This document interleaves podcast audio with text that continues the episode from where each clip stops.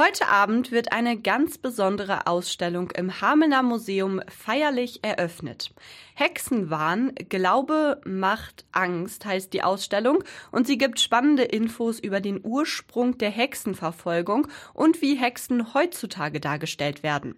Jetzt am Mittwoch und am Donnerstag, also morgen und übermorgen, wird es dazu auch zwei Workshops geben, sagt Mara Brandt vom Hamelner Museum. Der Hexenzauber-Workshop, da tauchen wir ein in die mystische Welt der Hexerei, erfahren etwas über die Heilkräfte der Kräuter und werden selbst ganz ohne schwarze Magie zu Hexen und Zauberern.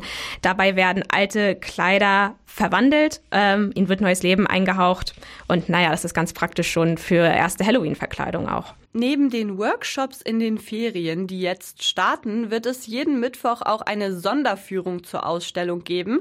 Also vor allem für diejenigen gedacht, die zur Ausstellung gerne weitere Erläuterungen haben möchten. Diese öffentlichen Führungen, die fangen jetzt jeden Mittwoch an zu der Sonderausstellung Hexenwahn, Glaube, Macht und Angst ab 18. Oktober, 16 bis 17 Uhr.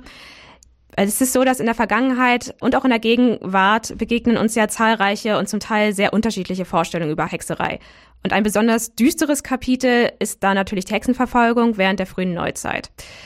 Die fand auch in Hameln im 17. Jahrhundert statt und da wurden einigen Frauen wegen Hexerei äh, der Prozess gemacht.